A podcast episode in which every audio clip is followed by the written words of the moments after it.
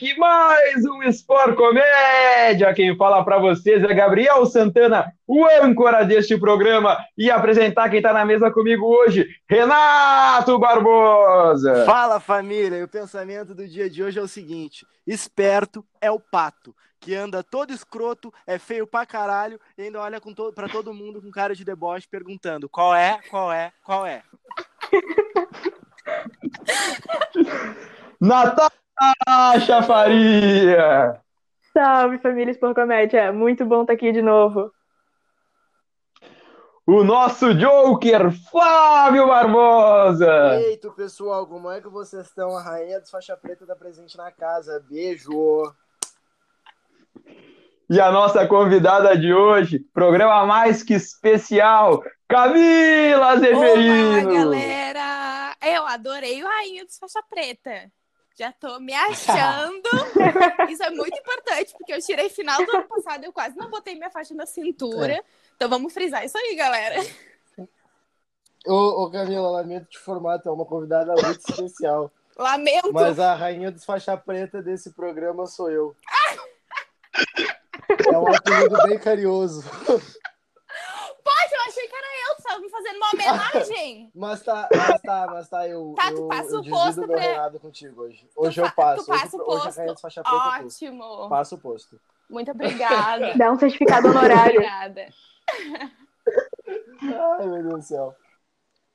Antes de começar o programa, peço que sigam a gente nas nossas redes sociais, Sport Comédia, tanto no Instagram quanto no Twitter. E lembro, se tem saúde, tem Sanar.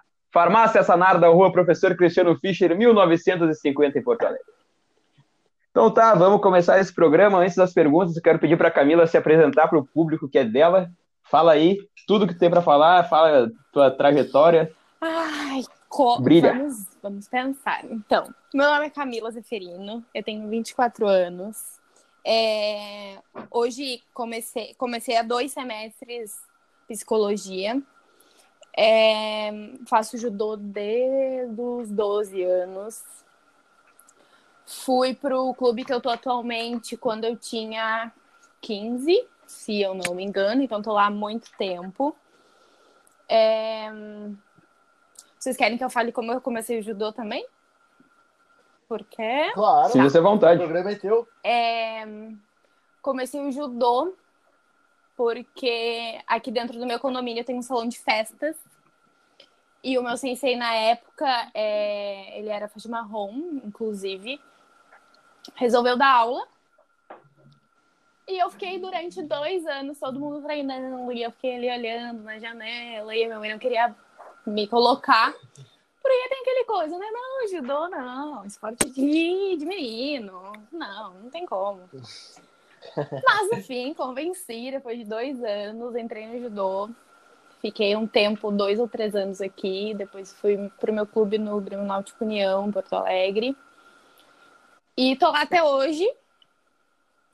E acho que, assim, por cima é basicamente isso. O início de tudo. E, Massa demais. e tu começou a judô com quem, Camila? Desculpa, não entendi. Tu começou a judô com quem? Comecei com o Rogério.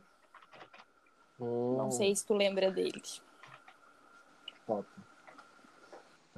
Bah, posso mandar a primeira pergunta, então? Vai. Deve. É porque, assim, só pelo que ela falou, já tem umas duas ou três perguntas. Vai lá. Mas eu Vai, acho que essa história- Vai, vai, vai, novata. Bora, estagiário.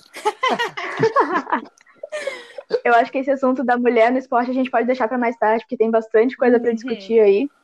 Mas vou fazer a primeira pergunta, então. Tu falou que é estudante de psicologia. Sim. Tu não pensou em fazer alguma uma faculdade relacionada ao esporte? Por que, que tu escolheu psicologia? Eu acho que psicologia tá muito ligada ao esporte, na verdade. E desde mais nova, eu sempre tive muita curiosidade em entender como que a gente lidava com emoções e muitas amigas mais velhas, tanto mais, mais velhas quanto mais novas, me chamavam muito para perguntar, para pedir ajuda. E eu gostava. Conselheira. eu- eu- exatamente, eu gostava daquilo, eu me achava Até hoje. me É, até hoje. Eu me achava o máximo. Então, acho que foi, foi por isso que eu escolhi. E também depois eu tive uma, uma psicóloga maravilhosa, que é minha psicóloga até hoje dentro do esporte. E ela é muito minha referência, assim, como, como profissional.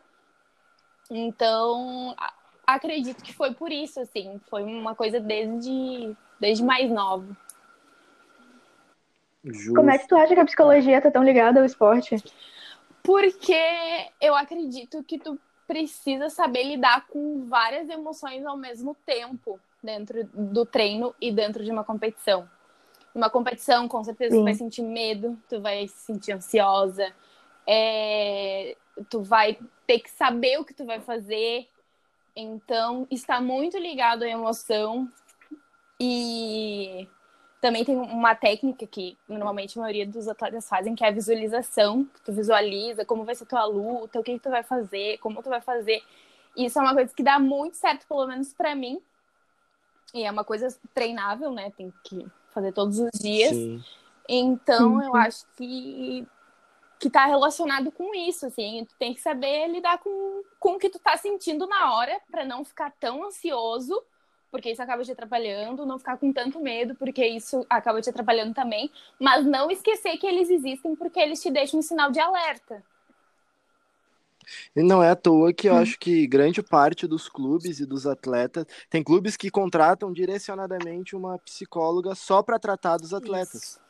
Nessa parte pré-competição. E muitos atletas também vão por fora. Ali na que ai mesmo, os guri toda hora Vão semanalmente ao psicólogo para tratar só e às vezes eles vão para tratar os negócios tipo tática de luta. Uhum. Como eu vou, como eu vou esperar antes ali na, na frente do tatame, como que eu vou esperar para entrar? É uns detalhezinhos é. que tem até um amigo nosso que tomou um tapa na cara uma vez por causa do psicólogo numa competição. Porque ele, ele fez um negócio errado lá e o nosso sensei foi xingar ele. Ele falou: Sensei, o meu psicólogo falou que tu não tem que me xingar. Tu tem que falar só as coisas certas que eu fiz. Aí ele tomou um, uma biaba bem dada e falou: Cala tua boca que eu. Meu Socorro!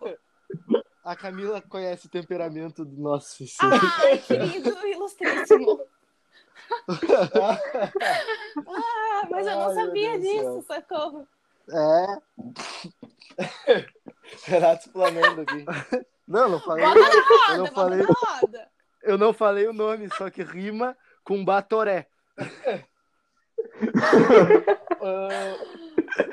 uma, uma pergunta pra ti, Camila. Tu começou o judô, tu falou, com 12 Isso. anos. Uh, tu começou o judô um pouco tarde, né? Tipo, a maioria das pessoas começam mais novas uhum, e tal. Normalmente, sim. E tu acha que isso uh, te ajudou, te atrapalhou? De alguma forma, porque tem muita gente que às vezes nem começa na cidade, né? Porque fica com medo de estar tá muito velho. Sim. Tal, tal. Na verdade, não sei dizer se me atrapalhou se, ou se me ajudou, mas era uma coisa que eu queria e era uma coisa que minha mãe, por exemplo, não queria me colocar. Também por eu já ter, ter feito outros esportes antes e não ter durado muito tempo. Então, ela não, não queria. Caramba, Camila, o kimono é muito caro. Aí eu vou comprar, dá cinco meses, tu para. Mas no Nossa. fim não foi o que aconteceu. E, e o que, que tá aí até hoje é, Então, eu não sei dizer se me atrapalhou ou não, mas acho que aconteceu no, no tempo que tinha que acontecer.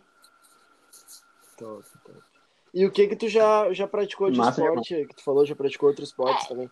Quais outros esportes tu participou? E se tu chegou a, a competir, alguma outra coisa fora o judô? Não assim? digo que era esporte, é na verdade uma atividade, né? Eu fiz balé quando era bem pequenininha, bem parecido com o judô, eles estão super relacionados. É... Depois eu fiz jazz, mas assim, Olha é só. artista. Ah, esporte, dança, é esporte. Depois eu fiz. É, eu até, até cheguei a, a me apresentar no balé, me apresentei no jazz. E depois eu fiz capoeira. Capoeira eu Top. gostava bastante. Mas não era uma coisa assim que fazia meu coração vibrar de sim, alegria. Sim. Mas eu. Borboletas é, exatamente, no estômago. mas eu gostava muito, inclusive lembro que meu apelido era sereia, porque meu cabelo era gigantesco. Bah, que ah! Sereia. E eu gostava bastante, mas não, não era ainda o que eu queria. Top, top. E É, massa Vai, demais. âncora, vai, fala. Não, é, é- não, eu vou, vou deixar para essa a minha pergunta para um pouco mais tarde. Vou Tá. deixar vocês falarem agora, porque eu quero que esse assunto tá bom. legal agora. Ah, tá, Camila, em que momento tu, tu começou a te relacionar com competição, com um clube maior, até ir mais longe? Tu lembra como que foi a primeira competição? Lembro, tava me cagando. Meu Deus, eu lembro até hoje o meu sentimento de tipo, que merda estou fazendo aqui? Que que tô fazendo aqui? Vontade de sair correndo. Lembro direitinho, dá até uns arrepios. É, a minha primeira competição, deixa eu pensar direitinho. Eu entrei no judô em 2008, ano, em março, dia 3 de março de 2008, para ser bem específica. Caraca, meu Deus, que precisa. Porra! Não, bem eu tenho uma amiga que faz aniversário no dia, então eu lembro. É, E aí, no mesmo ano, acredito que uns quatro ou cinco meses depois, teve uma seletiva para um estadual. Eu já tinha competido uma, uma ou duas competições internas, mas ah, interna a gente sabe que é mais tranquilo, entre É, é aspas, diferente, é é totalmente diferente. diferente da estrutura de uma competição da, da federação. E eu fiz essa seletiva para o estadual. Depois de cinco meses ou quatro meses no judô, mais ou menos. Caraca, porra. Mais ou menos. Meu Deus. E aí eu fiquei em terceiro, eu acho. Não lembro direito. Acredito que sim. Mas chegou e depois gastando. no estadual mesmo, ou eu fiquei em segundo. Gente, não lembro. Faz muito tempo. e depois fui para o estadual, também fiquei em segundo ou terceiro, não, não lembro exatamente. Mas eu era bem novinha de judô, então era bem é, para pegar. Saber se eu ia gostar ou não de competir, né? Também tem Sim, isso. sim, sim, Tem sim. gente sim. que faz judô e não gosta de competir, é normal. E eu acredito que, tipo, agora a gente já, já tem uma estrutura melhor no judô pra galera que, que tá começando a competir. Tem divisão de acesso, tem um monte de coisa. é. Na, na época que eu me lembre, era todo Era mundo todo junto, mundo assim, não junto, tinha, é. Não tinha bem Não. uma, uma divisão, é, larga numa jaula com os Não, leões. é. Eu era pré-juvenil, né? Que é sub-15 hoje. E eu lembro que eu peguei faixa roxa e faixa verde, eu acho. E eu era faixa cinza, assim. Porque aqui a gente trocava, depois da branca, a gente trocava depois de três meses, né? Já pra, pra faixa Sim, cinza. sim, sim. Então foi bem experiência mesmo, saber se ia gostar ou não e se ia seguir ou não. Justo. Camila, fontes externas me passaram aqui que tu vive na melhor cidade do Rio Grande do Sul, chamada Esteio. E eu, eu queria te dizer que eu sou, conte- sou teu Ah, é? conterrâneo também. Então, eu tô muito. É, e, Formação E de assim, ó, quadrilha já. Expoente A minha- 100%! assim, ó. E assim, ó, a minha prima, ela te conhece, e um ex-namorado dela, é que é meu irmão, eu descobri também que é teu amigo, Gente, que é o João socorro, Gabriel. que mundo pequeno. Meu Deus, é que é um ovo. né? Ai, tu não fala assim, tem muitos habitantes, mil habitantes. A gente tem três ruas, pai, respeito. Mas, cara, eu realmente tô muito surpreso agora, porque eu acabei de descobrir isso, eu tô em choque. Calma, vamos aterrissar aqui que eu também não tô entendendo mais nada. Aí, fala de novo, que, que tu, tu é irmão do amigo. Não, eu sou, eu sou, eu sou muito amigo do. Isso. A minha prima, ela mora com ele, a Ah, a Cris é tua prima. Não Ai, entendi. A Cris é minha prima. Meu. E ela me. é, é, e ela pegou e te mandou uma pergunta aqui. Ela quer saber como foi pra ti competir fora do país. Ai, que pergunta boa, Cris. Obrigada. A gente nem chegou na parte de falar que ela já foi namorada do país, pra tu ver. Pisou na gringa. Pisou na neve, né? Ai, vocês querem que eu fale agora mesmo ou vocês querem deixar mais pra frente? Eu falo só um. Dale, só um dale. Pode dale. Não, Ai, conta. assim. Como é que foi? Como é que foi? Dar bom dia, boa tarde, boa noite pra mim. Good morning, good morning. Gente, Três refeições no mesmo gente, voo. eu lembro que as refeições lá tinha muita Nutella. Meu Deus, como eu comi Nutella. Até soltando as orelhas, era maravilhoso. Você sabe aqueles. é, não é sachê, mas é uns potinhos bem pequenininhos que normalmente tem geleia dentro. Ou chimia, né, pra nós. Sim. Então Sim. tinha muito daqueles com Nutella no café da manhã. Então pensa que eu pegava assim, botava tudo dentro da roupa, ia pro quarto, ia pro quarto bem feliz, cheio de Nutella no bolso. É maravilhoso. Mas enfim, falando da competição em si. Foi uma das, de longe, uma das melhores experiências da minha vida dentro do judô. É, Eu lembro que eu treinei muito, muito, muito, muito, muito. Não consegui o resultado esperado, né? Meu melhor resultado lá é, foi na Romênia, que eu fiquei em quinto lugar, acabei perdendo a disputa de terceiro, faltando sete segundos, ganhando a luta. Pode Ah, da eu minha cara, não dessa- tem problema. Eu vou falar dessa história aí, Tá, mas eu peraí. tenho que zoar ela. Ô, sobre Camila, Ah. Faltando sete segundos, eu tenho certeza. Não sei quanto tempo foi isso. Ah, Mas até hoje tu, tu não deve dormir bem quando tu não, lembra disso, não. né?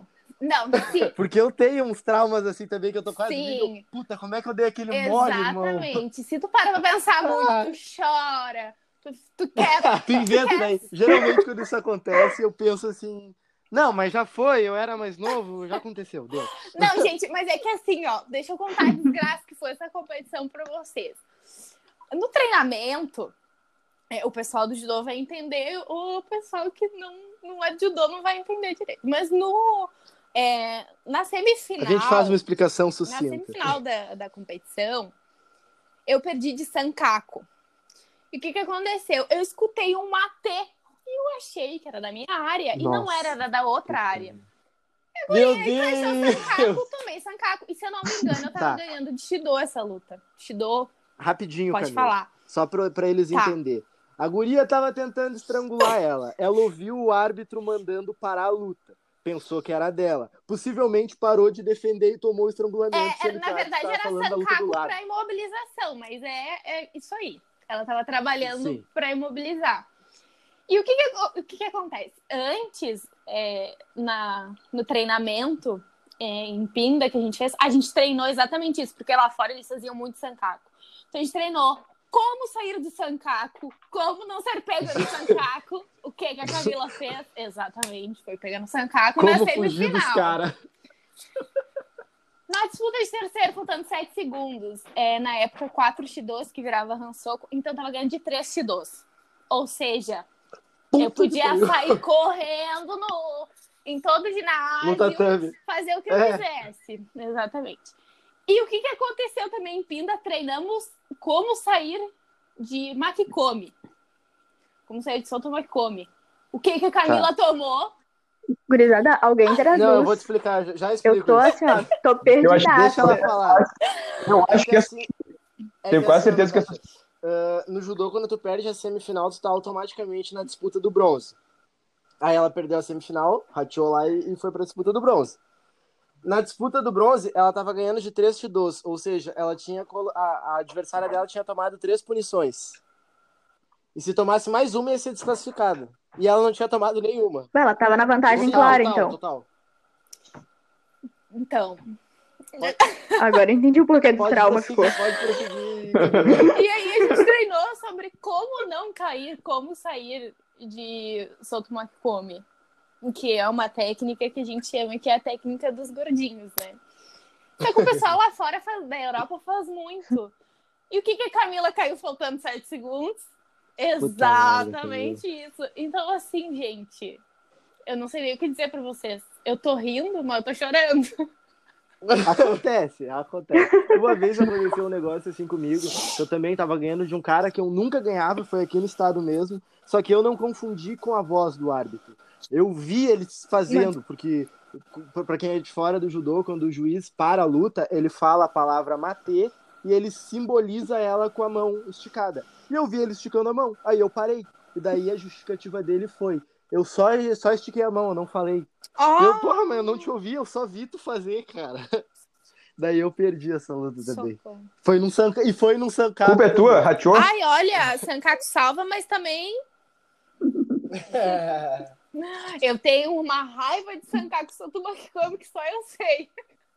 Mas quais países tu já foi, Camila? Eu fui, é, minha primeira viagem, o primeiro circuito, eu fui pra. Calma aí, esqueci o nome. Pra Antalya, na Turquia. E nesse mesmo, nessa mesma etapa, eu fui pra Bad Blankenburg, na Alemanha. Olha só. Parece nome Ah. de cerveja, né? E depois, na segunda etapa, eu fui pra Piteste, na Romênia. E fui pra Alemanha de novo, mas aí eu fui pra Berlim mesmo, capital. Tá, e Não. tu, tu tinha comentado ali comigo. Tu integrou a, a seleção em duas categorias, né? Isso, em em 2000 e a seletiva foi no final de 2012, né? Aquele, aqueles anos ali, eles estavam fazendo no final do ano, para integrar a seleção em 2013. E aí eu acabei indo nos 63 quilos no sub-18 e até 70 no sub-21, porque senão ia Caralho! dar peso dois dias e até, até que na época não tava ruim, eu achei que a situação estaria pior, mas não, tava, tava tranquilo, até eu conseguiria bater o peso, porque pra, pra lutar no 70 eu pesei 64 quilos. Cara, isso é muito foda, meu. É, é muito foda. Você tem noção que, tipo, ela lutou. Ela foi da seleção brasileira em duas oportunidades, tipo, em duas categorias diferentes, no mesmo ano, No mesmo tempo, assim. do- ao mesmo tempo. Gente, isso foi o marco da minha vida, assim.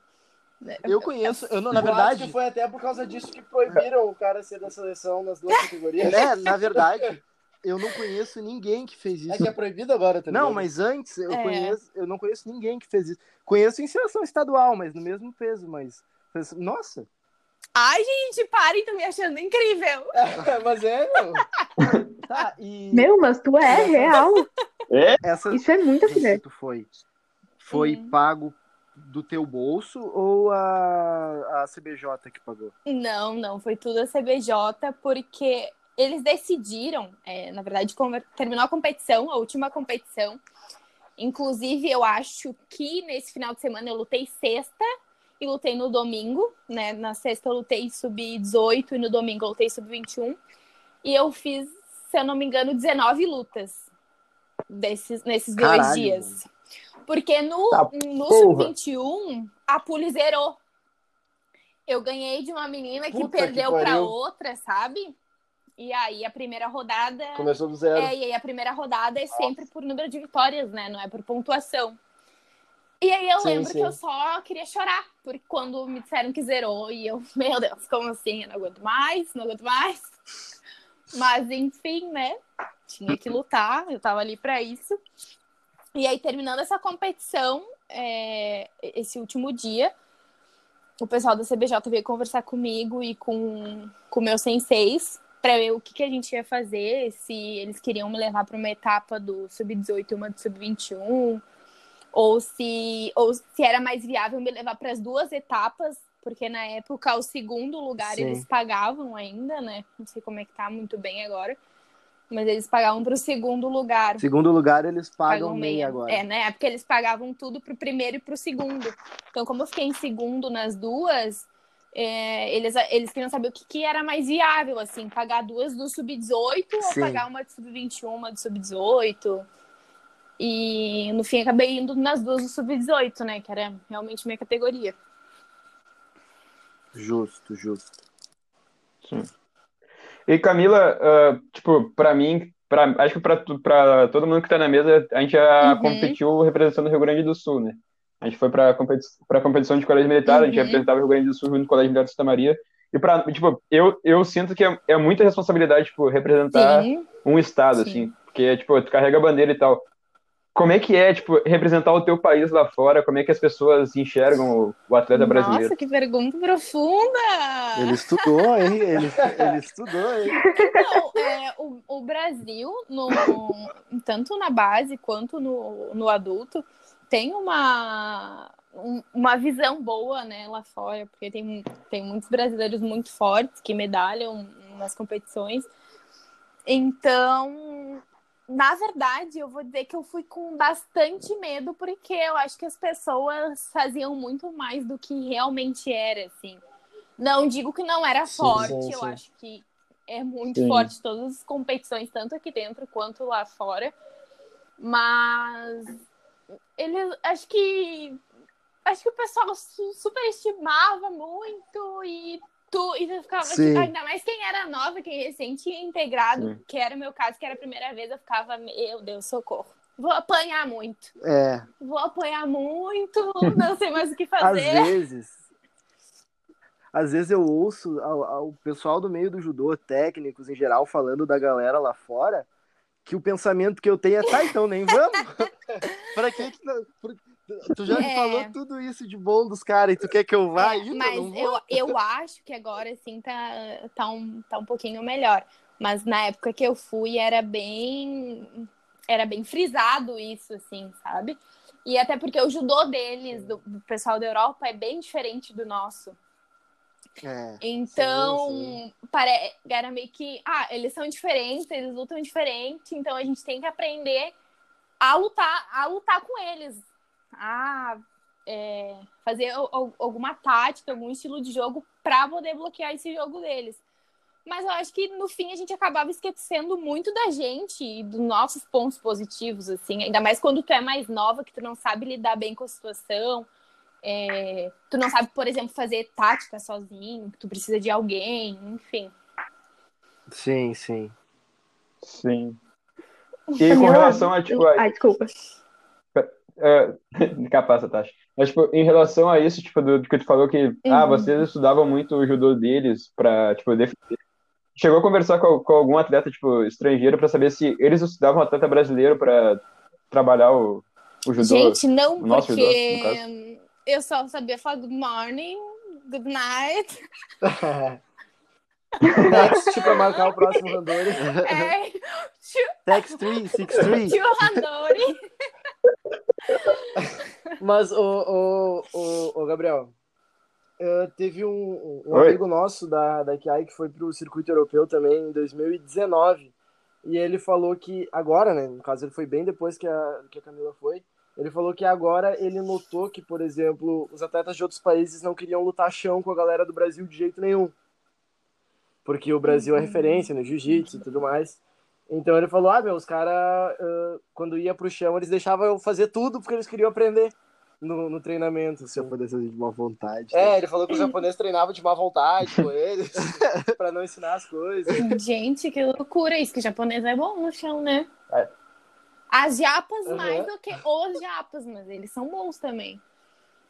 Sim, esse nosso amigo aí, ele falou que. Uhum. É o Henrique, né? Ele falou que pra, pra marcar um randori com um japonês, ele teve que pedir pro sensei da seleção brasileira Entendi. pedir pro sensei Uhum. do Japão. Porque ah, eu chamava o cara e o cara falava, O cara- não, eu já tenho nesse, eu já tenho, não sei o quê. Não Eu já vamos." tenho dele, olhava pro cara, o cara tava sentado olhando ele. Gente, eu não, eu não lembro. de Eu acho que. Eu acho que eu não, nem cheguei a treinar com, com o Japão, nenhuma japonesa, porque no ano que eu fui, eles foram para nessas dessas quatro competições, eles foram para uma só, que foi Berlim. Mas se eu não me engano, eles não ficaram pro treinamento. Berlim é foda, né? Eu não sei como é que era antes, mas Berlim atualmente é a Meu mais forte Deus, que tem. mas eu apanhei até por dentro do olho. Jesus amado. Era, é, é a competição mais forte da, da base. Que loucura, meu. Natasha ia, ia falar. Vai, Tatasha. Cara, eu queria voltar para aquele assunto que a gente comentou lá no início, porque foi assim, é, num dos primeiros programas que eu gravei aqui com eles, que a gente brinca que eu ainda sou estagiária, que eu sou novata aqui no programa. Mas nos primeiros programas que a gente gravou, os guris falaram que no treino não tem tanta diferença Uhum. entre o feminino e o masculino. Só que aí tu falou da tua mãe que não queria te colocar porque era um esporte mais masculino. Eu queria saber tua opinião, então, sobre isso, de como é que é a diferença de tratamento do público com o judô feminino e masculino e como é que é realmente Uhum. Na dentro dos verdade, a minha mãe não queria, por, por é, exatamente por isso, né? Por, por ter aquela, aquele pensamento mais antigo de que é um esporte mais masculino, que eu ia ficar muito forte, que minhas costas iam ficar gigantes. Inclusive, ela estava certa, mãe, obrigada. É, minhas costas. Mas é, eu acho que hoje, inclusive, ela me incentiva muito, de, depois de um, de um tempo que ela, que ela viu que realmente era aquilo que eu queria. Ela, nossa, ela fez de tudo, tanto que quando eu viajei para fora, ela, ela, Jesus, essa mulher assim, ó, batalhou muito para poder levar um, um dinheiro, né, para poder, poder comprar Sim. alguma coisinha lá fora. E hum, hoje em dia, eu acho que esse, os esportes considerados masculinos, entre aspas, é, já estão sendo bem vistos no, no, geral, assim, não, não é mais tão voltado para, ah, não, só, só homem pode fazer. Eu acho que tá um pouco melhor, não, não, não é perfeito, né? Mas eu acredito que, que tá, tá, é, é. não, perfeito não vai ser tão tá cedo. E eu lembro de, de um colega em específico que. Não vou falar o nome, né?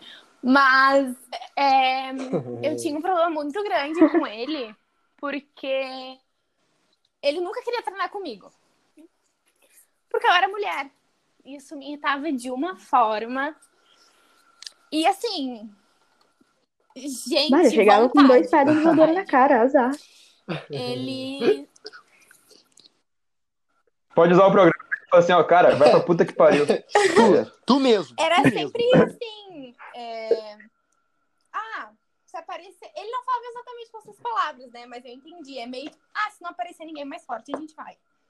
E assim, eu tinha uma raiva daquilo que eu treinava que nem uma louca, porque eu falava e pensava assim, um dia ele vai ter que treinar comigo.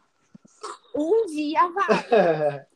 e eu, eu acho que a diferença, assim, Depende muito com quem tu treina também. Homem, querendo ou não, é, é mais forte do que mulher, então tem que saber treinar com mulher. Mas, mas assim, se eu treino com homem, eu, é pra descer porrada. Pra dar, pra dar chute, pra dar soco na orelha, azar. Eles, eu eles, assino eles embaixo, muito bom. cada uma eu assino embaixo, cada uma, geralmente quando a Camila aparece, eu, eu, faço questão de treinar com ela. Então não, eu mas embaixo. eu sou boazinha. Normalmente, normalmente, eu, normalmente eu sou boazinha, eu tô falando, mas eu sou boazinha, eu sou muito tranquila. Só me irrito muito se alguém começa a me chutar e me dá soco sem necessidade nenhuma, porque normalmente eu sou muito tranquila para treinar. Mas, de qualquer forma, tem que treinar forte, né? Então, vai acabar dando umas mãozadas sem querer, uns chutinhos. Mas a gente sabe quando é na maldade quando sabe. não é, né? Geralmente a gente certeza, sente na hora. A gente sabe. É. Porque é, pessoal, tem gente que vem treinar na maldade, que dá é. chutão, que dá tapão. Exatamente. Claro. Como, como sim, muitos sim, esportes. Aprove... Ô, Flávio, aproveita assim, já que a Camila falou sobre isso, de, dos treinos, tipo, tem que ser intenso. Eu quero que tu fale pra ela daquela história que o Renato bateu na guria que, que, ah, tinha, de, que ah, era muito mais nova que ele. A Camila tava nesse ele... treino. A Camila tava também, mas ela não, só não sabe o que aconteceu. E ela não sabe o que aconteceu. A Camila, inclusive, era do clube dela. Eu né? tava no treino, não. nesse treino? Tava.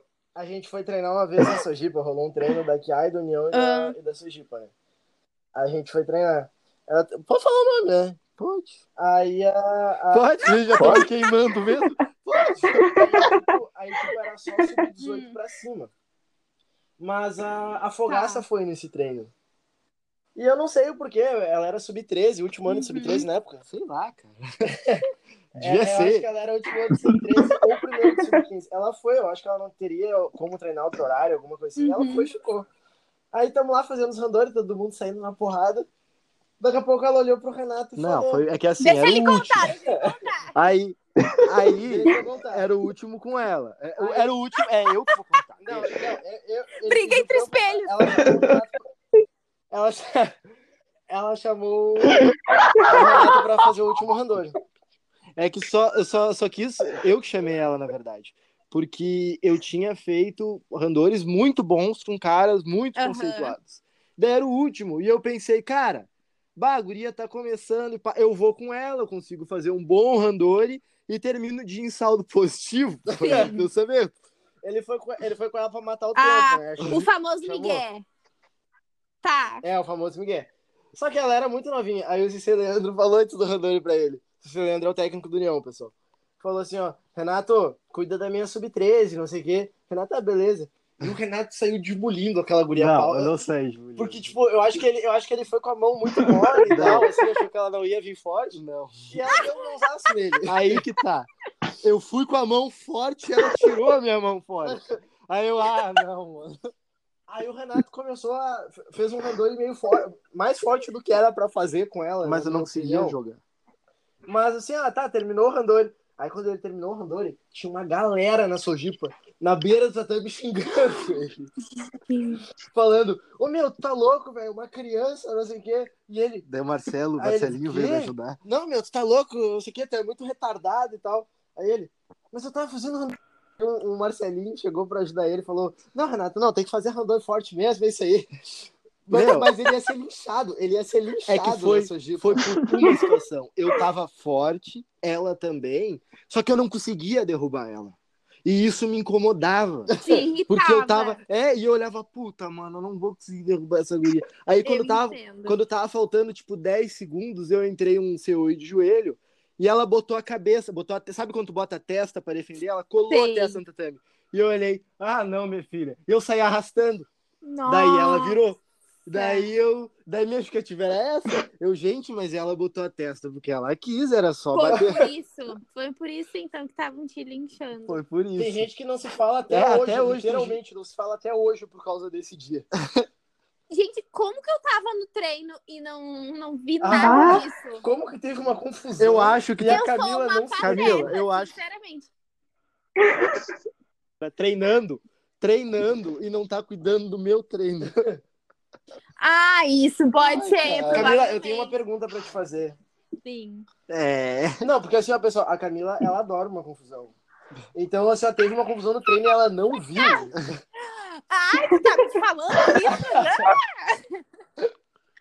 Camila, uma pergunta pra ti. Essa eu realmente não sei, não sei a resposta. Hum, Ah, se tu tivesse que fazer um top 5 competições que tu já participou na vida, tá. fora do país, dentro do país, que tu gostou, não sei se do teu rendimento, de algo que aconteceu, fala aí pra gente. Uhum. Tá, eu colocaria primeiro a competição que eu é, que eu fiquei em quinto, né? Porque foi minha melhor colocação. Não tenha sido um, é, uma performance maravilhosa, né? Porque poderia ser melhor. E talvez até depois conseguir uns pontinhos pro Mundial e pro, e pro Pan-Americano. Que no fim acabei, inclusive, não contei isso pra vocês, né, gente? Por- porque eu perdi essa medalha, eu não fui pro Sul-Americano, porque uma outra guria que tava em terceiro me passou por um ponto, então não fui. É, teve mais isso. Mas eu colocaria ela, porque acho que foi uma, exp- a minha primeira experiência fora, assim. Então, apesar de, apesar de não ter Sim. medalhado, colocaria ela como primeiro. Acho que como segundo eu colocaria uma Copa São Paulo, que esses tempos até postei no meu Instagram, pessoal, me sigam, arroba Camila. É, Ah, eu sabia, eu sabia, eu sabia que tu ia falar da Copa São Paulo, porque eu tô com o é, Instagram essa aberto. competição na minha foi frente, muito importante, foi a Copa São Paulo de 2016, porque um ano, um ano antes, em 2015, eu tinha lutado a seletiva nacional e tinha perdido. Não lembro qual luta, talvez a terceira, não lembro. Depois eu acabei não voltando. E essa Copa São Paulo eu ganhei das duas que tinham entrado na seleção num ano antes. Só para o Hum. pessoal entender aí, tu pode explicar para eles qual é a dimensão que a Copa São Paulo tem pra gente, apesar de ser só Gente. uma Copa. Gente, eu não sei nem explicar A direito. Vocês que querem me ajudar? É. Gente, a Copa São América Paulo é a maior competição da América Latina. E é uma Copa. Então, tipo, é, é uma competição tipo, que chega a ser mais difícil muitas vezes que uma competição internacional, que uma competição nacional. Porque pode se inscrever qualquer É. pessoa, é aberto. E, va- Só não é mais importante e que pensa em qualquer pessoa em São Paulo, mano. É, São Paulo é, é o estado mais Uhum. forte que tem no Brasil no judô, no caso. Então é tipo os caras de lá que já são fortes e o Brasil todo que vai E normalmente o pessoal vai em peso por ser uma competição muito forte, então é um treino muito bom, né? Sim, sim. É uma das pra- mesmo sendo uma Copa, assim, uma competição aberta, uma Copa que não soma grandes pontos quanto competições nacionais, é uma competição que é foco no calendário de todo atleta de E é forte Paulo. Tanto pela qualidade dos atletas quanto pela quantidade, né? Porque tem muita gente. Eu não lembro Sim, sim. quantos, né, quanto, não lembro, mas olha, em torno de umas 40, acredito. E pro feminino é muita coisa. É, o, o, o, o Igor Machado, um amigo nosso da Sojipa, ele medalhou numa Copa São Paulo, acho que em 2017, 2016, ele ficou em terceiro. E É. tinham 55 atletas inscritos. É Muita tipo gente. muita gente, muita Caralho. gente. Uma Olimpíada não tem É bastante 55 gente. É. Então, é, foi uma competição muito importante pelo fato dela ser muito forte e por eu ter ganhado na semifinal e na final de duas, é, duas atletas que tinham entrado na minha categoria cinco meses antes na seleção. Então, foi importante para eu acreditar em mim, que tava, tava em falta, assim, tava faltando. Ahn, colocaria como Uhum. segundo, com certeza. Depois eu botaria no mesmo ano é, a Copa Minas, que também é uma competição muito forte. Não tem talvez o mesmo nível da, da Copa São Paulo, mas também é aberta, vai muita gente. O pessoal de Minas também é muito forte. Sim, sim. E eu ganhei É bem forte na, também. na semifinal, eu acho, de uma de uma atleta que era que tinha ganho um ano antes, um ano antes, acho que foi a seletiva olímpica. Então foi muito Caralho. importante também. Teve é, o importante mais uma vez por eu acreditar em mim, principalmente. Então eu colocaria ela como terceiro na minha lista. Ah, ai, quarto, quinto. Acho que quarto e quinto competição lá fora, assim, provavelmente. Mas não, não sei exatamente, Justo. porque as outras tiveram. um- Tirando a da, da Romênia, que foi a que eu cheguei mais perto de medalhar, tiveram um peso bem parecido. Sim, sim. E esse, esse negócio Sim. de chegar perto de medalhar é um negócio que a gente que tá no, no esporte, que treina e compete todo dia, não enxerga, mas quem tá fora enxerga demais. Tipo, quinto lugar.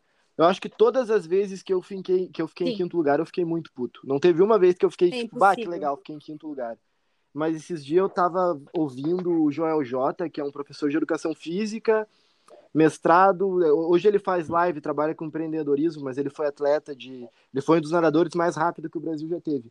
E ele falou que um dia ele foi dar uma palestra e ele falou que tinha ficado em quinto lugar, num, em segundo lugar num brasileiro.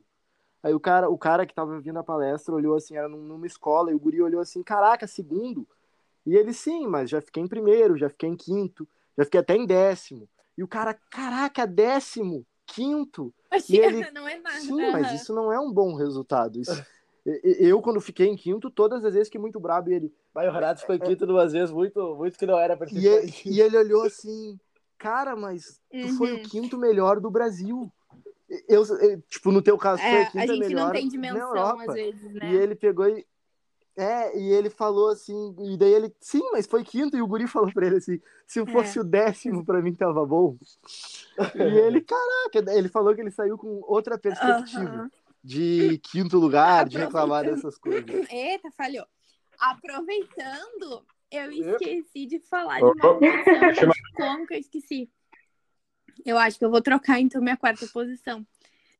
Porque eu, eu fui campeã dos Jebs em 2011. É, uma- é, os Jogos Escolares. Né? Era Caralho. chamado Olimpíadas Escolares, agora eles chamam de Jogos Escolares. Sim. Não sei como é que é. Então, Isso, foi uma isso. competição muito importante. Jogos uma das da competições mais legais. Pra, quem já foi, sabe que é muito. Gente, É, é, é a muito. E outra, mais tu fica uma tem, né? semana sem ir na escola. E Muito legal. Nossa, eu amei. É uma competição incrível. Eu fui em outros jabs. ahn, medalhei em outros dois. E teve um só que eu não medalhei, se eu não me engano. Meu Bolsa filho, tu Atleta rendeu. acredita que na época eu não sabia do Bolsa Atleta? Eu era Meu aqui- Deus, eu era aqui Camila! do. Eu era aqui do. não aproveitou. O primeiro ano que eu fui, eu era aqui do condomínio ainda, onde eu treinava antes, que é a antiga Caju. Ah, e aí não, Salve! não sabia do Bolsa Atleta. E no outro ano eu já tava no União, quando eu fui campeã. Mas também não se falava muito no Bolsa Atleta lá. Então, assim, perdi dois Bolsa Atletas. É isso mesmo, pessoal. Podem ir na minha cara, perdi uma grana. Caraca. Pô, e perdeu um Bolsa Atleta Nossa. de campeão ainda, né? Que é, é um Gente, pouquinho mais terrível. generoso. Eu tenho amigos que, que com o Bolsa Atleta de campeão botaram ar-condicionado no quarto, compraram o Play 4. O escolar até não é muito, né? Mas qualquer dinheiro entrando, bem-vindo, não é? É. É, então. Ah, por qualquer coisa é coisa, né? no meu quarto. Por causa desse. Bolsa Atleta. Ai, meu Deus do céu. Hum, Ô Camila, só, só me Uhum. surgiu uma dúvida aqui. Tipo, a gente Sempre. falou antes que tu mora em esteio e tal. Tu sempre morou aqui? Eu E tu, estudei estuda... no e tu estudava de onde? Moraes hum, até a. Acho que até a sexta série. Sim. Depois eu fui pro Caetano, fiz sétima e oitava, e depois fui pro Loureiro. Daí eu fiz o ensino médio no Loureiro. Isso. Famoso Loureiro. Eu acho que 90% É, da população de ou esteio ela fez ensino mim, médio né? no Loureiro. É muito. É um ou outro. É, exatamente. Eu acho legal essa, essa parada do Jebs. Eu tava conversando com o Hosting, que é outro amigo nosso do judô que trabalha comigo. E ele estudava no Uhum. Rondon, que é um colégio aqui em Canoas, quando ele foi. E ele fala, cara, pensa que eu era, tipo, eu fui Que o único aluno da história do Não, Rondon gente, que mas- já foi pra um Jebs. Aí os caras ficavam assim, tipo, cara. E ele eu- medalhou, né? É, e ele medalhou. Cara, porra, tu foi pros Jogos No ano Escolares. que eu fui e fui campeã, eu era do Loureiro. Então, eu tava no ensino médio. Eu cheguei e tinha uma faixa minha. Uma faixa. Com uma Nossa. foto terrível. Eu vou matar, vou matar minha mãe. Eu, não, mãe, como assim? Ah, Ai, cara. E é louco, é louco, porque eu não sei como que é em outras modalidades o, o Jebs, mas no judô é um campeonato brasileiro turbinado, cara. Tipo, não é. é- Eles não levam uma competição de, De escola. de escola. Tanto que os técnicos que vão são os Uhum. técnicos dos clubes grandes que vão. E é uma. Tipo, hoje, eu não sei como que era na época. Hoje, o atleta que ganha o Jebs no Sub-18 tá automaticamente na seleção brasileira, pro circuito europeu.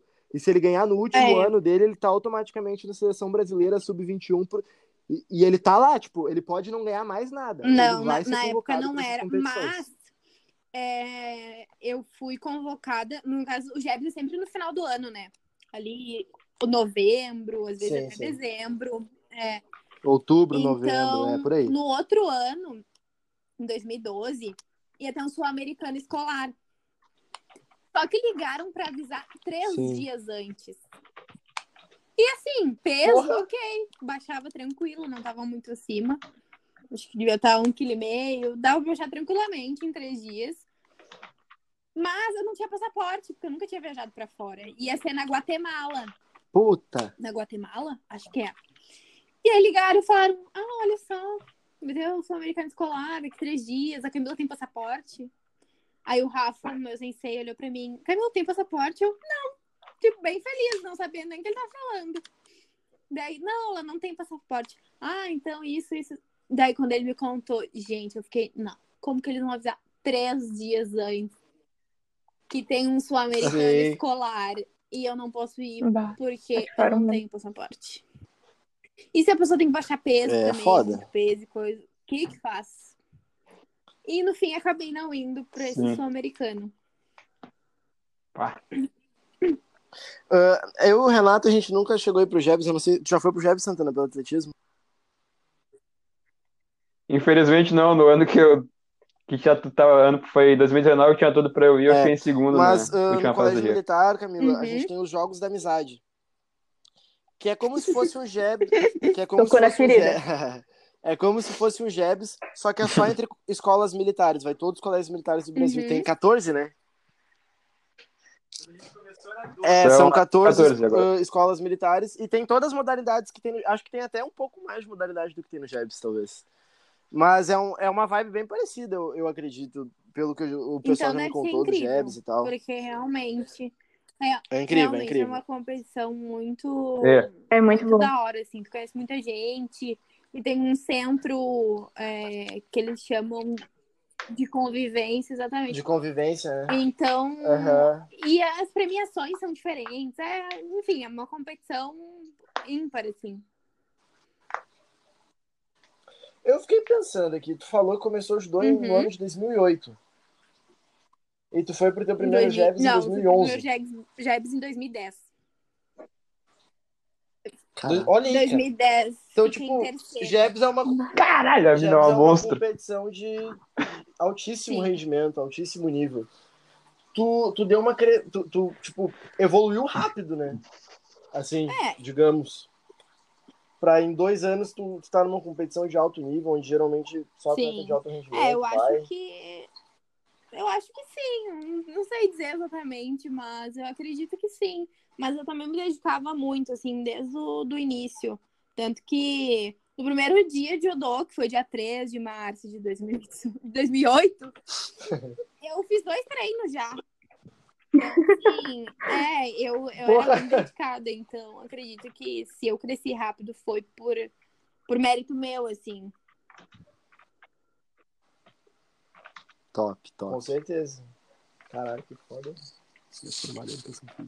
Hã? Sim. Não. Nossa. Meu, eu tô chocada Ué? com, com a amplitude das coisas. Eu não sabia, tipo, obviamente eu sabia que o judô era um esporte que tinha bastante coisa Sim, por causa sim, de vocês, sim. né? Que vocês falam bastante aqui no programa. Mas eu tô chocada com. Vocês falaram da Copa São Paulo. Nossa, Comparado eu achei incrível esportes, tudo eu isso. já conversei com gente de outros esportes. O judô é um esporte que tem muita competição. Tipo, competições no estado tem todo mês, quando, quando tá Quando tá normal. normal. É, quando- fora de pandemia, a gente tinha às vezes até. A gente tinha às vezes até duas competições no mês. A Camila sabe bem, né? Porque tu, tu Ai, chegou a trabalhar um não, tempo não na federação, né, Camila? E tipo- fala. Que vão tirar o meu couro ano que vem. Eu, eu já conversei com pessoas, eu tenho uma amiga que é professora de ginástica e pá, e são modalidades esportivas que tem duas, Uhum. três competições por ano. E no judô, meu, no judô é super comum competir, tipo, tipo, tem Compete muito. o ano todo, tu começa a competir em fevereiro, Tanto que as, de é, dezembro. as competições estaduais são feitas num planejamento que a gente usa mais para treino do que para competir mesmo. Porque tem tanta competição que se tu não escolher umas É. para focar, não dá. Não, sinceramente, esse é o melhor tipo de treino que tem. Pra mim, pelo menos. Esse é o melhor tipo de treino E que é muito fazer. bom porque, tipo, a gente compete aqui dentro do estado, eu pelo menos sou assim, acredito que a Camila também. Ah, a gente compete aqui dentro do estado muitas vezes pra literalmente ver se o treino tá dando certo, arriscar uma É. coisa ou outra. Ah, porque é muito bom, eu acho que a competição é o melhor treino, né? Tu vai ali, tu vê o que, que tá certo, o que, que tá errado. Exceto o metropolitano. Metropolitano, Metropolitano e É, metropolitano, estadinho, parte, né? É. É, É umas competições, acho que é as mais É, simples é, que tem, é mas guerra. é guerra, meu. O pau o come. metropolitano, Por e o equipes, estadual meu por senhor equipes. amado. Ah, Olha, aí assim, deu. não saíam sangrando na estadual Meu, por equipes. Metro, metropolitano é uma competição que junta a galera da região metropolitana e Caxias, que dizem que é região metropolitana, não acredito. E, mano, Caxias é interior pra mim.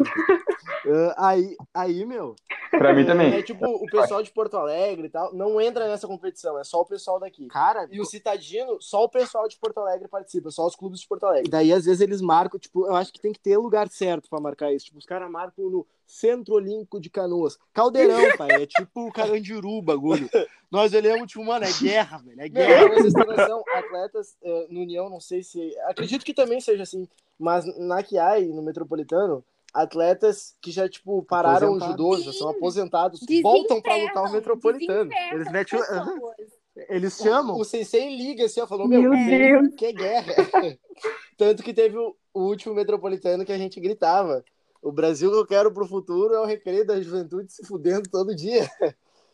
Que é o, o clube de Caxias que acaba meio que fazendo frente pra gente, porque é um clube grande e tal. É, é, e esse, essas Ah. competições são. E, e ainda assim, além de eles pegarem pessoas que nunca mais foram vistas, né? Enterrar lá do fundo do baú, É, eles colocam. tipo, o que, que tu colocam- tá fazendo aqui, meu? que Tá com o, o emblema do União no kimono ficou. Quem é? Querido! E ainda É? eles botam Ah. quem é mais novo pra lutar 50 mil categorias, né? Ah, tem sub-18, sub-21 e sênior, vai! Tem absoluto? Sub-18 vai. absoluto, vai sub-21. É, o Metropolitano é a competição com mais dilema, que tem muita intriga pra mim, por dois motivos. Primeiro, o clube sempre diz que não tem dinheiro. Chega no Metropolitano, eles desenterram os caras e nós tá, mas o cara sempre fala, o cara que tá aposentado, bah, meu, mas eu não vou pagar tudo que tem que pagar pra lutar. E eles, não, a gente paga. E os caras vão. E outro, tem no judô, na- nas lutas em si, gente, tem uma categoria que é o absoluto, que luta todos os pesos juntos. O cara que luta no peso mais leve pode lutar com o peso pesado. Só que essas, essa classe, essa categoria geralmente não tem. Porque é muito perigoso, muita gente acaba se machucando. No Metropolitano não, tem Não. problema. Bota pra lutar e Machucar. Bota. só bota. E é muito louco porque os aposentados aparecem no Metropolitano e os caras lutam bem, velho. E os caras lutam bem. Isso, ué, mas como assim, velho? Pô, é, é muito da hora isso, cara. Eu acho muito, muito top mesmo. Tu já tu chegou a lutar Metropolitano, né? E a preparação toda só pra essa guerra. Tu já chegou a lutar Sim, Metropolitano? né? lutei. É, tu pode lutar os Lutei. dois aí, então, Metropolitano e Citadino. Eu Lutei, também consegui lutar o acho que eu Citadino já. lutei uns dois anos só. Mas lutei sim. É uma vibe muito louca. É uma vibe. Bah, Só pra mim entender, que eu- já que eu sou, eu falo pelo público que é leigo, no Metropolitano vale até soco, então, voador, essas Ô, meu, coisas. Metropolitano, a, a, a apuração de quem ganhou os pontos é fe... Metropolitano e Citadino é geralmente feito na hora e tem um integrante de cada equipe na volta vendo se tá certo. Com caderno. Com caderno contando, tá? Metropolitano sai de uma luta e tem um, um sensei ele perguntando já assim, ó. "Como- Tu ganhou de quê? Ah, foi ponto? Ah, bota no caderno ali pra contar depois. E bota com ódio, bota falando, vou botar aqui, se eles me roubar de nós depois, eles vão vir. No linguajar, no linguajar, no linguajar do futebol, o famoso totalmente. pescoço pra baixo de canela. Realmente. Ô, ô Camila. Eu sou ah, Você é colorada. colorada, Camila. Puta que pariu. Dário. Aleluia. De ser Dali. entendeu? Fechou? Só com isso. Conquistou Não, a mesa não já. não. Eu sou amigo da Camila, mas eu, mas eu ignoro. A partir de hoje, Camila, eu queria te fazer uma pergunta. Ah, tu Sim, pegou a faixa preta no passado, né? hora. E tipo, é... e tipo assim, quando o cara compete tanto, assim, a gente acaba, quando a gente é muito competidor, participa bastante, a gente não dá muita bola pra, pra faixa preta, não Uhum. prioriza tanto ela, né? É, Eu acredito que foi por isso que tu. E o Iago também, né? O Iago também Sim. deixou a faixa preta dele pra depois, acaba focando mais nas competições. Mas, querendo ou não, a faixa preta é um dos primeiros sonhos que a gente tem no, no esporte. O que, que essa faixa preta significa pra Olha, ti? foi exatamente isso que tu falou. Eu deixei muito. Porque, querendo ou não, exige muito tempo. E se tu não é bolsista, exige dinheiro, né? Bastante dinheiro. Sim. É. Ai, Se for dois, ainda é mais foda. Meu Deus, duplamente. Pra, pro, pro Gabriel e pra Natasha que estão aí, eh, o nosso exame da faixa preta, o meu e do Renato aqui em casa, deu em torno de 3 mil reais pra cada um. gente. Gente, eu achei que tinha dado mais. Juro Puta merda. Não, 3 mil reais contando. É tre... pra dava você pra comprar, dava 3 pra mil reais né? contando só seminários, cursos, sem contar a despesa de alimentação, É. despesa de Transporte. deslocamento, despesa de, de uniforme, que pra tu ser árbitro tu tem que comprar uniforme, tem que arrumar. Dá, dá bem mais que isso. Não, esse valor foi o básico do 3 mil básico, então. assim, chutando limpo. Credo. Tá, então, então só, só assim, se fosse no meu caso, fazer a faixa preta, eu não ia fazer, eu comprar um casinho e andar de carro em vez de ter a faixa. Eu consegui, é, faixa preta porque eu fui bolsista da federação. Mas eu comecei no ano de pandemia, então o bolsista normalmente vai para a competição com a federação, monta tatame, monta pódio eh, um dia antes. É escravizado. depois- é, no dia da competição, tu trabalha no que eles te colocarem, é, no pódio, chamando premiação, ou súmula, ou etc. E ainda etc. luta. É, se, se tu quiser, ainda luta, né? Então, eu acabei fazendo duas competições só, porque foi no ano de 2020. E logo depois começou a pandemia, então. Mas teve muita palestra. Jesus amado, nunca assisti tanta palestra Porra. na minha vida. Teve muita palestra. E, bom, voltando à pergunta, né? O que significa pra mim? é, eu acho que a faixa preta, é, muita gente acha que ela é, ela é o fim de, de um ciclo, assim, né? Mas pra mim ela é o início de um ciclo. Sim. Porque eu acho que ela é um. Apesar da gente deixar para depois, principalmente quem é competidor ou quem não tem dinheiro, é, é um fator muito importante, te abre muitas portas. Porque eu já ouvi muita gente é, ah, de, não ter, de não ter dinheiro para nada, de não ter o que fazer, mas ser faixa preta e conseguir dar aula em algum lugar, de, enfim, ganhar o seu dinheirinho. Então, acho que ela abre Sim, portas sim. muito grandes. Então, acho que é isso, o início e a abertura de portas novas, sabe? Sim, sim. Com certeza. É, Ô, Guris, como é que funciona pra, pra pegar a faixa preta? Porque vocês falaram no começo que acho que era pra cinza, Quer não me explicar, lembro agora, Camila? não Pode entendo explicar. também. Posso Mas explicar? se foi uma questão É, de tempo. Também. Também. o que Então, a preta não é tempo? É, então, é, primeiro, como é, não sei, não sei se em todos os lugares, mas aqui onde eu, eu treinava antes, tu ficava três meses é, na faixa é, branca, a cinza, a azul, até, se não me engano, a faixa amarela. Depois sete meses ou oito meses até a faixa verde. E a partir da roxa, ou, ou a partir é da verde para roxa, da roxa para marrom, um ano. E depois que tu pega marrom, tu tem uma carência de dois anos para poder começar a fazer o processo da faixa preta. E aí tu tem que assistir palestra, tem que fazer seminário, aprender a fazer prova, Fazer prova. dois exames, né? É, aprender como que como que se faz súmula, como que arbitra, enfim, esse tipo de coisa.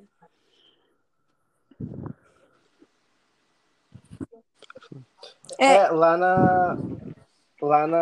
Ai, lá todo na um complexo. o Renato treinando, nos outros lugares que eu treinei. ah, a troca de faixa era de um em um ano, em todas as faixas. Um pouquinho mais. É, um varia muito mais de tempo. lugar para lugar, né? E então, para fazer a faixa preta. é, E da idade agora, também da pessoa. Faixa preta com 17, o mínimo? 16? 16. Então varia muito também da pessoa 16. ter dinheiro para fazer ou ter tempo para fazer, porque exige tempo e exige dinheiro. E tanto que eu fiquei seis anos na marrom. Eu peguei seis anos? Seis anos ou sete? Então eu fiquei bastante tempo, mas tem gente que fica dois anos na marrom e já começa a fazer o processo todo. É, eu e o Flávio ficamos. A gente A ficou gente dois. ficou dois anos na mão. É, a gente ficou dois anos na marrom, um ano sem fazer nada. No segundo ano de marrom, a gente Daí começou você, a fazer é, os daí tem cursos, gente que começa a fazer antes, né? que é Pra uma não ficar bosta. tão pesado. É, foi, ficou- foi pesado ao full. E é foda, meu. É foda, porque além do gasto, no nosso caso, que é o caso de muita gente, a gente ainda tinha que competir. Então tinha que continuar treinando forte, estudando os bagulho. E, tipo, tem exame que se tu rodar, tu só faz no outro ano de novo. Então é bem complicadinho. É. Verdade. É, é um processo bem, bem chatinho. E tu não tem vontade de trabalhar com judô? Tem, Camila. Na verdade, já dei muita aula, né? Sim, sim. Já dei bastante aula e esse ano. ah, esse ano não. 2020, antes de começar a pandemia, eu ia começar a dar aula aqui em Esteio e várias creches. Justo. Mas, porém, não começou a pandemia e aí, Sim, né, sim. as escolas fecharam. Eu dava aula em esteio no Coração de Maria. Ah, no Coração de Maria. Será que tem alguém dando aula lá? Agora? Quer dizer, Quando- agora não, antes da pandemia. Quando voltarem, eu, eu acho que vão entrar em contato, Não mas eu não pretendo voltar. Tu foi o último professor de Eu lá? fui o último professor de lá. Já é mais uma escola pra eu ir lá dar uma batidinha, falar, "Oi, pessoal, tudo bem? Ah, tá, olha só. Mandaram uma pergunta, chegou agora aqui. É, na verdade, uma pergunta um recadinho. Ah, Do nosso saudoso amigo Iago Pirolo. que acabou de bater aqui na porta. É, ele mandou o seguinte. É um pedido de É um casamento. pedido de. ca- Não. Ele mandou assim, ó. Fala galera do Expor Comédia. Sucesso no trabalho de vocês. Eu quero ver se vocês descobrem quem é o ídolo da entrevistada, Camila Zeferino. Grande abraço a todos e um beijão nessa mulher maravilhosa. Ai, que fofo. Ah, agradecendo Ai, um que abraço fofo! e a saudosa mensagem ao Iago. Gosto muito de ti, eu, Renato. ah, gostamos muito da, da pessoa que tu és, espelhamos em ti. É muito bom te ter ouvindo o nosso programa. Luta pra caralho. Luta pra cacete. Mas a entrevistada, então, diz pra gente que- quem, que é o gran- os, gran- quem são os grandes ídolos da entrevistada. Ué, mas tu tem que adivinhar? Ah, mas. Dá uma dica. Não, ele falou que eu tinha que descobrir, eu posso descobrir perguntando. Ó, eu vou, assim, ó. Tenho vários ídolos. Acho que a gente se espelha em várias pessoas. A gente não se espelha em uma pessoa só. Sim, claro. Mas tem um que é muito meu coração por alguns motivos. Mas não é do judô. Ele é do futebol. Porra, Neymar. Aham. jura, jura. Não, não. Caraca. É, ele é do Brasil? Sou eu, gurizada. É, Eu não queria falar antes, mas. não. Não. Puta merda. Ah, Ronaldo É do Fenômeno. Inter. Não. que Gente, eu que acho... ele joga? Gente, acho que ninguém vai descobrir, Que sério. posição que ele joga? É o Gabiru. Adriano Imperador. É o Gabriel. Ele, é ele não, ele não É algum desses mais famosos ou é- hoje em dia. Que posição que ele é? Ele é goleiro. Puta. Puta que pariu. Tafael. Não, não, não. Júlio César. Bah. Tafarel. Vida. Tá. Marcos. Não, não, gente. Não, pera aí. A gente vai passar umas duas horas aqui. Ah, puta que pariu, é goleiro. Tá, ele era do São Paulo. O Rogério Ceni. Isso! Mas falaram. Gente, eu achava ele incrível, porque ele era multiuso, sabe? Aham. Tipo, o bombril, assim. Ele. Ele era. Eu achava ele um goleiro excepcional. Assim, eu nunca. nunca acompanhei a vida dele como pessoa. Então, não sei como ele é, enfim. Mas hoje ele é técnico, né? É. E... Mas como atleta, eu achava ele sensacional. Tanto que eu assisti os jogos do São Paulo por causa Sim. dele. Olha. É, Ele é, ele, eu ele é eu foda. gosto de futebol, mas eu não sou, tipo, meu Deus, o melhor Porra. esporte da, da vida toda. Mas gosto e acompanhava por causa dele, porque eu achava os gols dele maravilhosos. E ele era goleiro, sabe? É, ele é foda. Eu Ficava, já tipo, vi. Querido, como tu faz isso? Eu já acompanhei e me inspiro muito nele também, porque ele era muito líder. Muito líder. Eu já vi uns É. vídeos dele falando dentro do vestiário e o cara era diferenciado. Tinha- e tinha- que bateu agora. Tinha essa falar. questão também de, de ele é, pe- pegar. Eu nem, ele não, não era capitão da equipe nem nada, mas ele pegava aquele posto pra ele, assim, né? Chamava a responsa. Exatamente. Então eu gosto. Ele sempre foi meu ídolo por esse. Até antes de eu entrar no judô, assim, eu já gostava de, de assistir futebol, assistir os jogos do São Paulo por causa dele. Uma curiosidade que me bateu agora. Hum, O, o Iago torce pra qual time? Ele é palmeirense. Porra, Que bosta, que hein? bosta. o ídolo da namorada dele é São Paulino. Tá. Só pra, pra ter uma noçãozinha rápida, assim. E Hum. no judô, quem que é teu ídolo? Ou ídola? Quem é meu ídolo? Olha, eu gosto muito da Mayra. Acho que é impossível alguém não gostar. É, não tem como não gostar. Inclusive, nós estamos pra trazer aqui o. Mayra é fodida. E homem, não tem ídolo homem? Ahn, assim, eu gosto muito. é, Ai, deixa eu pensar em alguém. Calma. Eu esperava que ela falasse o Iago, tá ligado? Não, é quem é, Não, é mas- quem é clubismo, né, meu? Não, mas é que eu ia falar uma coisa. Eu também. Deixa eu terminar, Ah, tá. né? Mas, é... meu Deus, de homem. Calma. Ah, eu sei que sou eu também. Pode.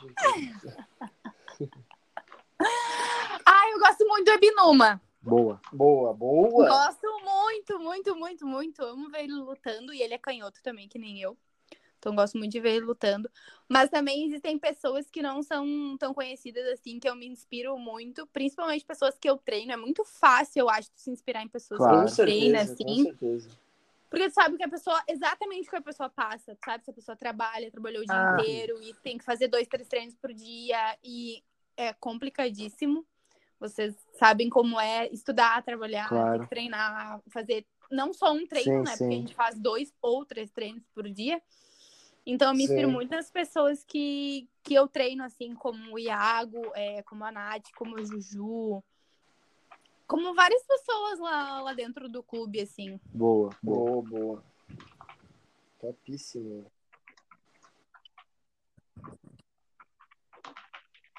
Ah, Camila, assim, ó, só para mais de finaleira do programa, assim, que nós batemos um tempo muito bom. É, por nós, a gente ia seguir por muito mais tempo conversando. Mas, só, só por uma última pergunta, assim. Que Na verdade, eu esteja só quero que tu confirme que Esteio é muito mais bonito que qualquer dúvida cidade da Europa. limpa igual, inclusive. Estão Maravilhosa. pada na cara. Expo Inter bombando. Não, limpíssima, limpíssima. Ai, ó, só tu pra me fazer essa pergunta. Meu Meu conterrâneo. Mas, É, né? tem que defender o nosso. Mas, mas é isso, é, é, eu quero te agradecer por, por ter aceitado o convite. O Flávio fez esse meio campo aí para te vir gravar com, com a gente. É, a gente fica muito feliz com, com que tu cedeu um pouco do teu tempo. A gente sabe que é uma correria sempre, mas tu, tu quis vir aqui gravar, falar um pouco com a gente, se divertir um pouco, querendo ou não, isso é muito, Muito especial para nós. Então, saiba que a casa é tua e quando tu quiser vir gravar com a gente, tá que- mais convidado. Ah, Estendendo aí o agradecimento, eu agradeço muito, foi muito Tá. bom ter conversado com, com a Camila aqui no programa.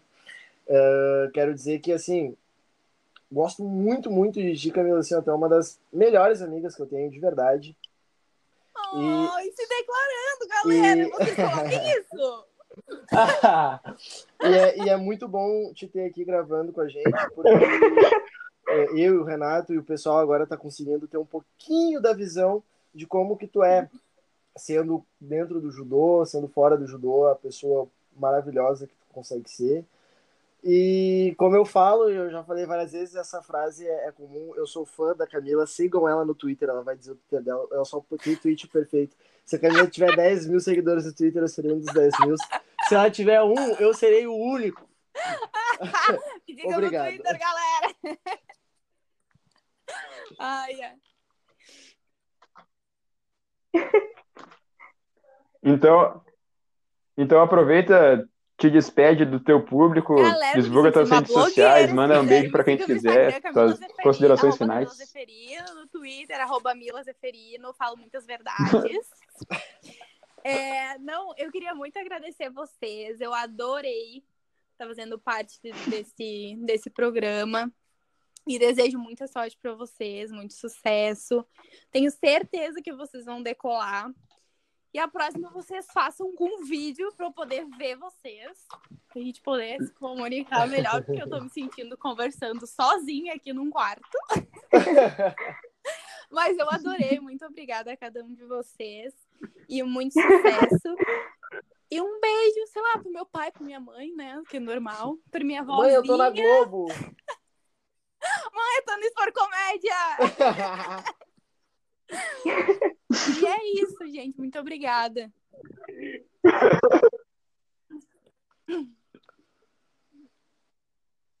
Então tá, Natasha te despede. Bom, acho que me deixaram por último aqui, vou dar o boa noite final, então. Obrigada que está escutando Porra Comédia. Esse programa foi absurdamente especial, eu adorei. Camila, muito obrigada por ter participado, foi realmente incrível escutar a tua história. Então, a gente só tem a agradecer realmente, tanto a ti, tanto a Brisada que está escutando de casa. Valeu pelo apoio. Boa noite, família. Tuas redes sociais. Minhas redes sociais, meu Instagram, ah, arroba underline natpf, meu Twitter, nat Um todos Sigam lá. vocês, Um bom dia, uma boa tarde. Flavinho, te despede do teu público amado. ouvir o programa. Ah, minhas redes sociais, Instagram, Flávio Underline Barbosa 60. Meu Twitter, Gêmeo do Bem. Ah, pessoal, vamos ser gentis uns com os outros. Ninguém está bem. Bebam água e votem na esquerda.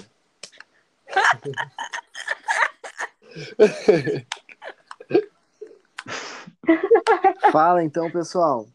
Muito obrigado. por Renatinho, te despede das por redes sociais. trabalho. Tudo é feito sempre com muito amor e muito carinho para vocês.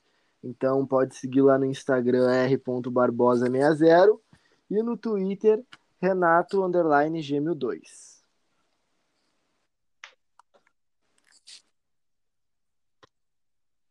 É isso, gurizada. Peço quem quiser me seguir nas redes sociais, Mr. Underline Santi, tanto no Instagram quanto no Twitter. Uh, quero agradecer a todo mundo que escutou esse programa até o final, quem está apoiando o projeto. E para não fugir do costume, né, o Renato dá a frase motivacional no começo, eu vou dar a minha no final, que a, a de hoje é a seguinte: você não pode mudar o seu passado, mas pode estragar o seu futuro. Então, fica pensando nisso aí.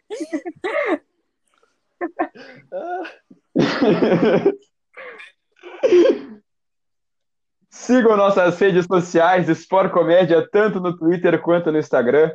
Uh, quero desejar para vocês uma ótima semana e lembro, se tem saúde, tem Sanar. Farmácia Sanar da rua Professor Cristiano Fischer, 1950. É isso, usem máscara, camisinha e todos os métodos preventivos. Feita!